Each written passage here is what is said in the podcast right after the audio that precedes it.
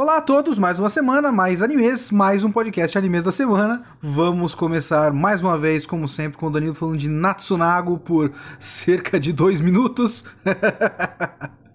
Porque aparentemente é um anime que é muito pouco interessante. Eu tava pensando em pegar esse negócio porque é curtinho, né? É tipo 5 minutos, 6 minutos cada episódio. Pensei, pô, isso é o anime ideal para mim. Mas não, Danilo já me fez não assistir. Então o Danilo vai comentar Natsunago, eu acredito. E daqui a pouco eu volto com uh, Somali and the Forest Spirit.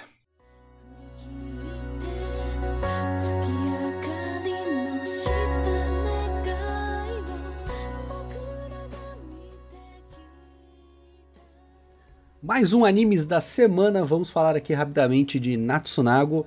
Nesse quinto episódio, uh, tivemos uma informação relevante ao plot principal, né? Que foi citado só no primeiro episódio com relação ao terremoto, né? Eu já suspeitava que esse terremoto seria citado novamente na série, mas não esperava que fosse desse jeito, né? Aparentemente a Itsuki mora na região onde ocorreu os terremotos e talvez ela tenha sido afetada, né? A mãe da, da garotinha que falou com a Natsuna é, informa que uh, a família da Itsuki uh, morava na, na região do terremoto e falaram que iam se reerguer em outro lugar. Então fica a preocupação da protagonista aí com a sua amiga Itsuki, ela tem um pesadelo no, no finalzinho do episódio, caracterizado ali pelos bonequinhos ali do, do jogo de RPG que elas jogavam. Então a série já trouxe um elemento mais dramático uh, para a narrativa, né? O terremoto realmente vai fazer parte principal aqui da, do plot e vamos ver o que vai acontecer com a Itsuki. É, então, é, eu esperava um pouquinho mais. Uh, eu acho que é, como eu, eu tô dizendo a todo review, eles estão enrolando demais para contar essa história. Eu, eu sinto que a cada dois episódios dá para fazer um episódio, mesmo com cinco minutos. Eles é, continuam perdendo tempo com recapitulação das cenas anteriores, abertura e encerramento, então, sei lá, não tem abertura, mas só encerramento, mas é, é eu acho que a história vai para um, pra uma veia um pouco mais dramática por conta do terremoto, uh, não sei se vai explorar aprofundadamente a questão do, das vítimas do terremoto, o que ocorre nessas situações ali, das famílias tentando se reerguer, porque se fosse uma série com a duração tradicional ali de 20 minutos, daria para colocar a Natsuna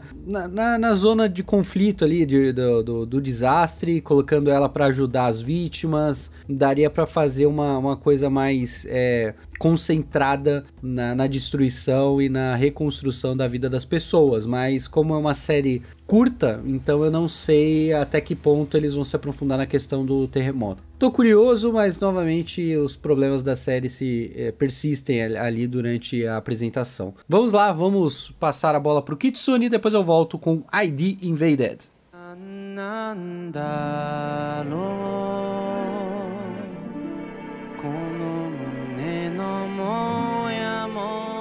Bem, episódio 5 de Somali and the Forest Spirit. Eu continuo mais ou menos desinteressado, mas esse episódio foi, talvez, até o momento, o mais interessante de todos. Tem alguma coisa acontecendo aqui. Mas tem alguma coisa acontecendo aqui, não pelo Golem e pela Somali, sinceramente. Porque a gente tem uma ameaça. Eu venho falando que eu, talvez uma ameaça fizesse alguma coisa nesse anime, agora a gente tem. E eu não sinto nenhum medo do que vai acontecer, porque o, a duplinha que eles encontraram nesse episódio já se sente muito mal pelo que tá fazendo. Então, não vai acontecer nada. Não vão pegar a soma ali, não vão matar a soma ali, não vai acontecer nada. É, não só porque a gente sabe que esse é o episódio 5 de 12, mas porque realmente não foi feita uma ameaça que passasse a impressão de que as pessoas vão até o fim com o que elas estão querendo fazer. Então eu não acredito que vai acontecer nada. Tá tudo bem, gente. Mas é alguma coisa, pelo menos. Mas esse episódio foi mais interessante porque como eu já disse antes, eu realmente acho a Soma e o Golem personagens muito fracos. O Golem mal tem personalidade. A personalidade dele é o fato de que ele não tem personalidade. Ele tá aprendendo as coisas e se ele não aprende uma lição muito específica e muito grande, ele é basicamente um personagem que fala em, em e que às vezes faz alguma frase que é esquisita. Nesse episódio, por exemplo, tem a menina tomando água gelada depois de passar pelo deserto e fala: Ah, voltei à vida! brincando. E ele fala mais uma afirmação exagerada. E é isso, essa é toda a personalidade dele. Ele viu o que ela falou e falou que foi exagerado porque ele não sabe o que são metáforas. É isso tem isso. Esse é, é esse cara é isso só. Não, não, tem, não tem nada além disso que eu gostaria de descobrir sobre ele, por exemplo. E a Soma é uma menina fofinha que gosta do Golem como um pai e não quer se separar dele. É o máximo que ela tem é tipo talvez ela seja um pouco cabeça dura ou pelo menos ela tenha alguma personalidade um pouco mais forte porque, por exemplo, nesse episódio quando ele fala com a, a, a menina pássaro, é, ela bate o pé e fala não eu quero quero sorvete antes, eu cheguei antes e tal, eu vou pegar. É, então é alguma coisa, mais ou menos, é tipo isso, né? Já os personagens novos que apareceram, que é o cara chamado Raitora e a mina chamada Uzoi, não só o design deles é muito legal, tipo, o design dos personagens até o momento vem sendo bacana. Eu acho o mundo sem graça, mas em geral eu gosto do, do, dos personagens no, no, no design deles. Aquele lobo é o mais sem graça de todos até o momento. Porque ele é só um homem lobo badass. E, sim, completamente sem graça. Já a Uzoi, a arpia, ela tem essas penas saindo dos olhos e tal. No final do episódio ela abre asa. Ela ficou bem legal. E a máscara daquele Raitora é muito foda. E quando ele tira, ele tem aquela coisa cobrindo o olho dele, que são penas também. Não sei o que, que é, isso deve ser explicado nos próximos episódios. Mas é um design bem legal. Eu gostei do design deles. Então, não só eles são um design legal, como tem um paralelo com a Soma ali e o Golem, e eles têm um pouquinho mais de personalidade por, sei lá, é alguma coisa a mais, sabe? Porque o so a, a Soma e o Golem são básicos. E essa dupla, o Zoe e Raitora, é tipo Somali e Golem adicionando tensão sexual com personagens da mesma idade, ainda bem que não tem entre Golem e Somali. Então, adicionando uma tensão sexual e adicionando um. A gente vai fazer, é, pelo menos do, do lado da Uzoi, né? Tudo que for necessário para curar essa doença nem que seja matar uma criança. E eles não vão fazer isso no próximo episódio, obviamente. Ela vai se sentir mal porque ela já gosta da, da Soma ali. Enfim. Eles são mais legais e, e a história nesse episódio foi sobre eles. É, é quase parecido com aquele. Ah, meu Deus aquele anime da, da, da pessoa da moto que eu não gostei do remake recente, mas que todo mundo ama o antigo. Eu esqueci o nome. Mas enfim, vocês sabem do que eu tô falando. É... Esse episódio foi muito próximo disso. Os personagens principais chegaram num lugar e conheceram uma história mais interessante do que eles mesmos. E a gente acompanha essa história. É... Não teve nenhuma grande lição pro pra duplinha Somali Golem. Ele, o, o Golem não aprendeu a amar dessa vez, não mais do que ele já aprendeu antes. E foi isso. Foi isso. Foi um episódio ok. Episódio nota 5. Tá bom. Melhor do que os outros. Melhor episódio até o momento, talvez. Não sei. Vai lá, Danilo.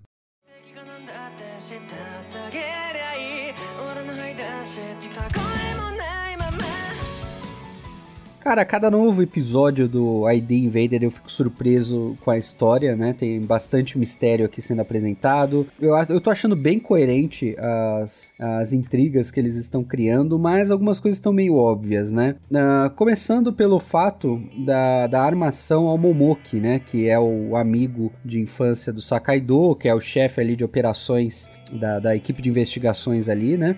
No meio da operação, uh, o, o chefe, né, o, o chefe da organização, que a minha suspeita é que ele seja o verdadeiro John Walker, ele aparece prendendo o Momoki, né, com a acusação de que, olha, você é o John Walker. E se a gente pensar bem, é, seria meio óbvio que isso é, iria acontecer, porque uma vez que o chefe é, de cabelo branco ali, que eu esqueci de anotar o nome dele, se ele realmente, a minha suspeita for correta de que ele é o John Walker, seria óbvio que ele iria armar para alguém para conseguir se safar disso, né? Então o Momoki foi o escolhido ali para é, ser acusado de ser o John Walker. Mas antes disso acontecer, o, os detetives ali foram a, ao local do assassinato do desafiante, né? Que foi o serial killer que matou a filha do Sakaido. E eles encontram partículas de cognição tanto do detetive quanto do desafiante, mas eles decidem entrar na, no poço do Sakaido. E quem vai fazer isso é a própria Rondomate, porque a série já estabeleceu que não é o ideal um detetive entrar no próprio poço, porque uh, não sabemos as consequências, né? As pessoas não conseguem lidar com a, a, a sua verdadeira natureza, né? Isso que a série uh, lá no começo estabeleceu, né? E isso uh, vai ser muito importante para a trama, porque a Rondomate, ela acaba exercendo um papel brilhante ali dentro da, da, do mistério, ela acaba desvendando a sequência dos raios, que eu achei um, um, conceito bem interessante ali dos números, que é o número pi, que se somar tudo com o número de anos é a data exata da morte da filha, né, fica é, uma, uma, coerência lógica ali dos raios. Né, achei legal o conceito dos números ali no chão, né. Uh, uma analogia que eu posso fazer ali da Rondomate presa, a vítima ali, a filha do Sakaido, é que o próprio Sakaido tá preso ao trauma de perder a própria filha, né? Esse é, seria, essa foi a minha analogia que eu é, pensei no momento em que eu a vi presa a filha do Sakaido, né? É, mostrando que, olha, o Sakaido tá preso nesse trauma, por isso que isso ocorreu, mas, mas isso também serviu para é, ser uma dica de que o Sakaido ele é, prendeu a Rondomate para que ela possa ficar numa área segura ali e poder ter tempo para desvendar o mistério. E é curioso que na, no poço do Sakaido ele estar presente como vítima, uh, novamente reforçando a ideia de que ele é uma vítima de tudo que aconteceu ali com o desafiante, ele está preso a esse passado, e por conta disso, é, é apresentada a, a, mulher, né, a esposa do Sakaido e a, fi, a outra filha, a Muko, né, e elas estão distantes, elas estão correndo ali sem direção alguma, demonstrando o afastamento do Sakaido com a própria família, né? Uh, não, isso né, não sabemos qual a realidade ali, né? Uh, na, na, verdade sabemos, ele, ele foi preso, né? Ele tá preso ali na, na organização, mas ele perdeu esse contato. Então a morte da própria filha trouxe consequências graves tanto ao Sakaido quanto à família, né? A, a mãe e a irmã. Isso é óbvio, né? A série já é, isso já é apresentado na série, mas isso ficou marcado no inconsciente do Sakaido. Bom, rapidamente, uh, enquanto o Momoki, que estava iniciando os trabalhos né, e dando as tarefas para as equipes, uh, uma coisa me chamou a atenção foi quando ele foi falar com o Akashika, é, o Akashika, é, o Akashika, sei lá. Ele falou que o cara iria fazer um serviço misterioso. Eu acho que a, a, a, legenda poderia ter utilizado um outro termo, né? Realmente as legendas aqui são muito literais, né? Poderia escrever de outra maneira. Mas aí o, obviamente o trabalho dele, uh, eu acredito que seja é, ver o comportamento da Rondomate e ver se ela vai ser um perigo ou não para o futuro da agência, porque ela entrou na equipe com essa suspeita de ser bem fria e não é, medir as consequências ali do, da equipe, né, aliada, né, ela, então acredito que o Akashika ele tenha que avaliar a psique da, da Rondomate ver se ela realmente pode ser usada para isso ou não, né? Mas essa suspeita vai ser respondida nos próximos episódios, até porque a série ele cria mini arcos de dois e três episódios com o mesmo mistério. Eu acho isso muito legal porque dá tempo de aprofundar um pouco as relações dos personagens, aprofundar o mistério do John Walker e também na psique dos detetives ali. Teve uma conversa interessante da, do perfurador com o, a coveira, né? Eu vou chamar a coveira porque, é, no final das contas, ela que manipulava o namorado para cometer os crimes, né? Uma frase engraçada que ficou é, com relação aos dois é que, é, graças ao buraco, nós nos conectamos, né? Então, a Coveira citou que graças ao buraco que o perfurador fez em seu namorado, né, eles conseguiram se conectar porque a psique perturbada é, dos dois é, finalmente é, entrar em sintonia, porque acredito que ele, é, sendo uma pessoa normal, é, não iria se conectar com a coveira porque ela é fria, manipuladora e talvez ele não fosse lidar com isso, mas depois que ele foi perfurado e sobreviveu, acabou distorcendo a, a relação de amor no cérebro dele e ele aceitou essa submissão a todo custo, né? A série tenta ainda é, aprofundar mais os personagens que já foram apresentados na série. Talvez eles sejam vitais pro futuro do plot. Porque é estranha, né? A série apresentar novamente esses assassinos que já foram presos e o, o, plot deles já teoricamente se encerraram, mas a série ainda persiste apresentá-los na, na história, então talvez eles sejam vitais no futuro.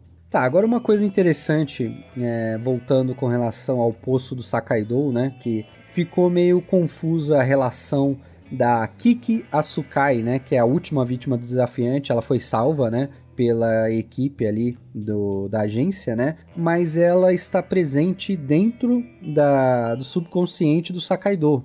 E está presente na no cockpit do subconsciente do Sakaido. Então, de alguma forma, será possível acessar o subconsciente da Kiki dentro do subconsciente do, do Sakaido. Agora, como tecnicamente eles vão explicar isso, é, vai ser realmente um mistério ali, porque até então, tudo, todas as informações que nós temos, as partículas de cognição correspondem ao subconsciente da pessoa em, em, si, né? Então, estar presente dentro do subconsciente do Sakaido faz sentido, porque o Sakaido acabou salvando a Kiki, mas ter uma, o cockpit como dica de que ele participou da, dos experimentos ali da criação da máquina também faz sentido, mas não faz sentido essa conexão de que é, será possível entrar no subconsciente da Kiki dentro da máquina que está dentro da mente do Sakaido, entendem? Então realmente essa explicação me foge um pouquinho agora, eu não sei como a série vai explicar isso. E o episódio termina com uma referência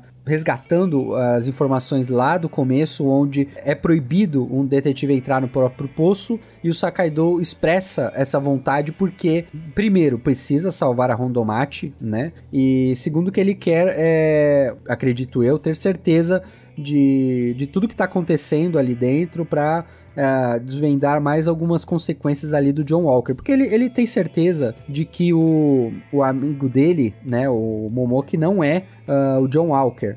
Então a série parte ali para uma, uma consequência bem drástica de algo que já foi estabelecido antes que não é possível fazer, né? De que é proibido porque é muito perigoso para o próprio detetive. Acredito que o Sakaido vá conseguir realizar essa tarefa. Eu gosto que a série vai aprofundando bastante nos conceitos já apresentados, a série vai é, incluindo camadas e camadas de mistério. Então, ID Invader é uma grande surpresa para mim nessa temporada, eu tô curtindo bastante. E eu queria ouvir de vocês o que vocês estão achando do podcast e vamos lá deixar nos comentários aí as opiniões, beleza? Então, Kitsune, finaliza aí o cast e vamos lá.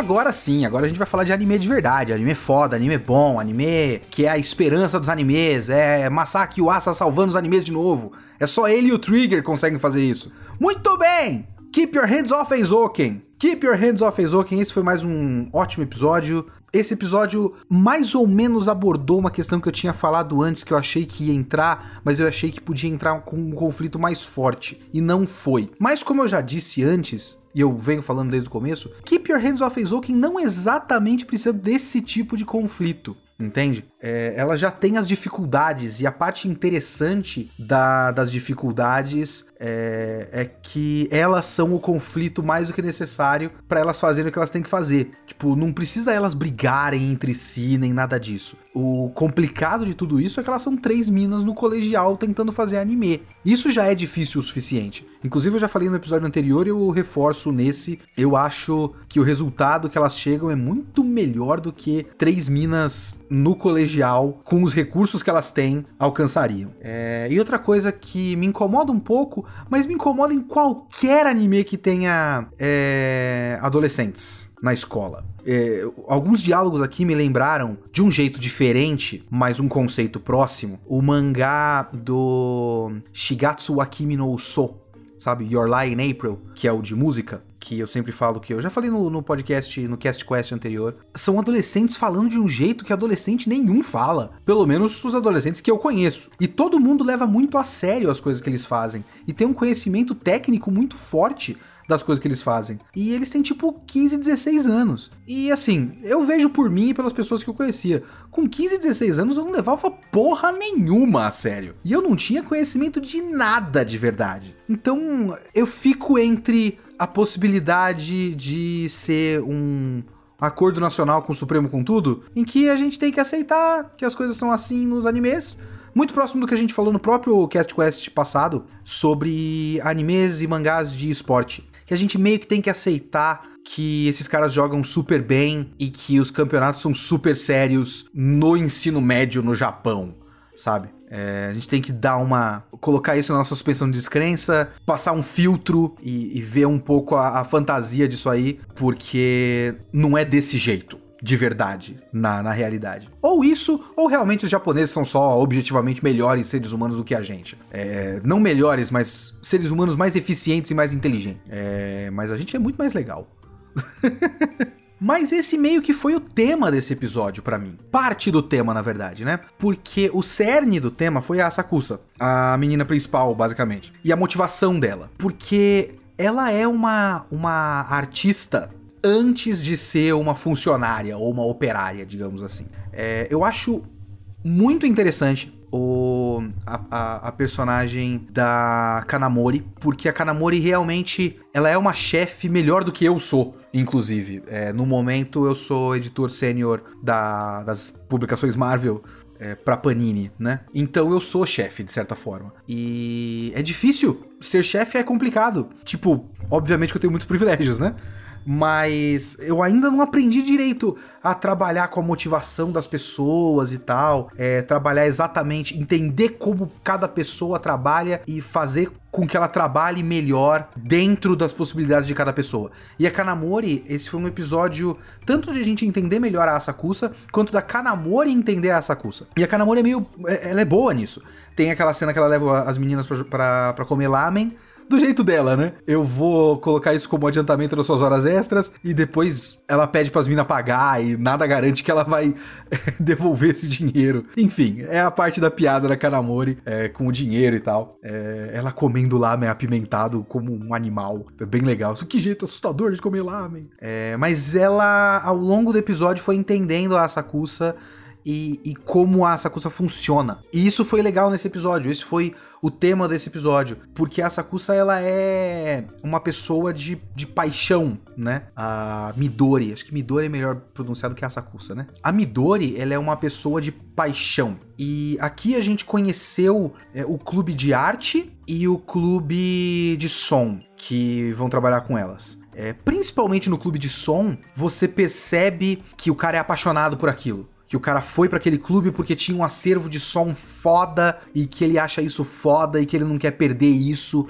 e que ele vai trabalhar com elas para não perder isso e tal. E o clube de som inspirou a Midori, né? A Sakusa. Assim como foi com o pessoal da robótica, que ela automaticamente se identificou com o cara, é, aqui ela também automaticamente se identificou com o cara do som e, e defendeu o cara do som contra a, a, Kanamori, porque a Kanamori tá sempre tentando extorquir as pessoas e a, a Midori é muito mais uma artista do que uma funcionária, como eu já disse. Então ela tá aí pra, pra fazer arte. E o cara também é um cara que ama aquilo que faz. E, e ela vai ficar do lado de quem ama o que faz sempre. E depois no clube de arte você viu pessoas que eram muito eficientes, mas também que eram pessoas estudiosas e interessadas. Principalmente a mina, chama Kubo, que aparentemente, por mais que faça pintura em tela e tudo mais, ela tem um certo conhecimento de outras áreas, mas o outro cara que não conhecia também estava tentando entender. Então, a gente vai trabalhar juntos?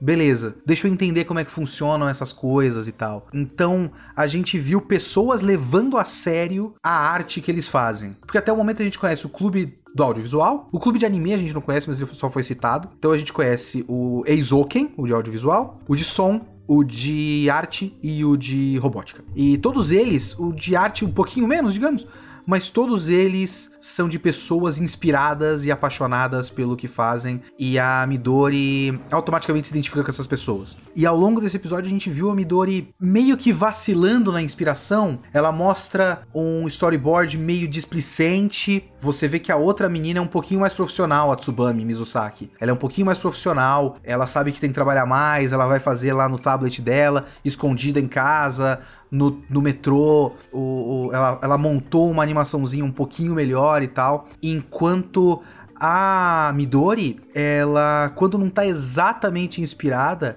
ela não exatamente faz o melhor trabalho possível. E ela precisa estar inspirada. Ela é esse tipo de artista. E ela tem uma crise artística no meio, né? Uma crise criativa. Porque ela vai olhando o que ela tá fazendo e fala, mas isso aqui não faz sentido. A gente tem que fazer outra coisa, vou mudar completamente. Eu não posso fazer se não é o melhor possível. Que é uma coisa que eu entendo perfeitamente. Eu não vou me comparar aqui. E claramente a Midori é uma personagem que é tipo genial. Eu sou um bosta. Mas o VideoQuest, por exemplo, demorou um ano para ir pro ar porque eu tinha medo. Eu tinha. Eu, eu não conhecia o suficiente de anime. Eu ficava pensando, cara, eu preciso tirar um ano, ou mais um ano no caso, né? Porque demorou um ano de pensando nisso enquanto eu fazia outras coisas. E eu, antes de eu colocar no ar, eu pensei, cara, eu não posso colocar agora no ar as coisas. Eu preciso tirar um ano para assistir de tudo, para estudar coisa, para ler coisas. Eu não posso eh, colocar um, um, um, canal no ar sem eu saber o que eu tô falando e fazendo, sabe? Aí o urso só falou: não, vambora, põe essa porra no ar. E aí a gente pôs no ar. Mas e aí a gente tá aí há nove anos sem saber o que a gente tá falando. Mas enfim, é, eu curti curti essa parte dessa crise existencial dela e do fato da Kanamori colocar a mina nos eixos, respeitando ela. Ela fala, ela incentiva, mas ela dá o tempo da, da Midori chegar no ponto em que ela consegue fazer a arte dela porque a Midori precisa desse tempo. Ela precisa sentir a inspiração e sentir que o que ela tá fazendo faz sentido. Porque é uma coisa muito interessante da, da maneira como a Midori pensa, é que ela, ela é uma curiosa, ela é uma interessada em tudo, ela é uma apaixonada. É, mas como eu falei no podcast anterior, ela parte do chão, ela parte de uma lógica tudo tem que ter uma lógica interna. Tudo tem que fazer algum sentido para aí ela fazer a arte dela. E se ela não sacou qual é o sentido do que ela tá fazendo, ela não consegue continuar. Que é mais uma vez uma coisa que eu me, me identifico, mais uma vez dadas as devidas proporções, mas é o que acontece muito em pauta de videoquest ou pauta de vídeo qualquer meu. Se eu não tenho um ponto muito claro a fazer para mim e uma lógica interna muito clara, é tipo um, um eu, eu, tenho esse assunto e eu tenho um ponto a chegar. Se eu não tenho esse ponto a chegar, nada faz sentido. Nada. Se eu fizer uma lista que pode ser uma coisa variada, eu preciso que essa lista tenha um tema, sabe? Para eu poder guiar tudo que eu vou falar nos itens 5, 4, 3, 2, 1 e chegar no fim. Então, essa crisezinha dela, eu me identifiquei bastante. Lógico que a crise dela é feita de um jeito a parecer um bagulho meio genial, assim. Eu invejo muito a maneira como ela olha para as coisas e vê uma pedra e entende mais ou menos a lógica dessa pedra é, existir nesse lugar, sabe? Isso é bem legal, é bem interessante. E esse foi mais um episódio muito bom. É mais um episódio muito inspirado de Izo, que não foi é, assim como eu falei do episódio 5, é, o episódio 4 foi muito deslumbrante e esse não foi tão deslumbrante, ele foi um pouco mais funcional. Mas ele discute ainda ideias muito interessantes, né? Como sempre. Eizouken tá sempre discutindo ideias interessantes. Então eu curti é, demais esse episódio também. Mais uma vez um episódio maravilhoso de Eizouken. É, anime do ano, até o próximo anime do Yuasa esse ano. muito obrigado a todos. Assinem podcast no Spotify, sigam o nosso podcast, o Cast Quest, no Spotify, coloca ele nos agregadores que você ouve, é, ouça o nosso podcast por aí, avalie bem o nosso podcast onde der para avaliar podcast, caso você tenha curtido, caso você esteja curtindo. Se você tiver sugestões pro formato do podcast, por exemplo, coisas que você gostaria que ele fosse diferente, não sei, se você tiver alguma opinião quanto ao nosso podcast, você pode comentar no YouTube, que o podcast vai para o YouTube. Então, os seus comentários são bem-vindos. Por favor, opine quanto ao formato desse podcast no YouTube. Ou você pode mandar um e-mail para a gente para contato videoquest gmail.com. Nós fizemos um e-mailzinho agora. Já tinha um e-mail antes, mas eu nem lembro a senha mais. Contato videoquest@gmail.com. Firmeza? Então, muito obrigado a todos vocês que ouviram. Até semana que vem. Falou.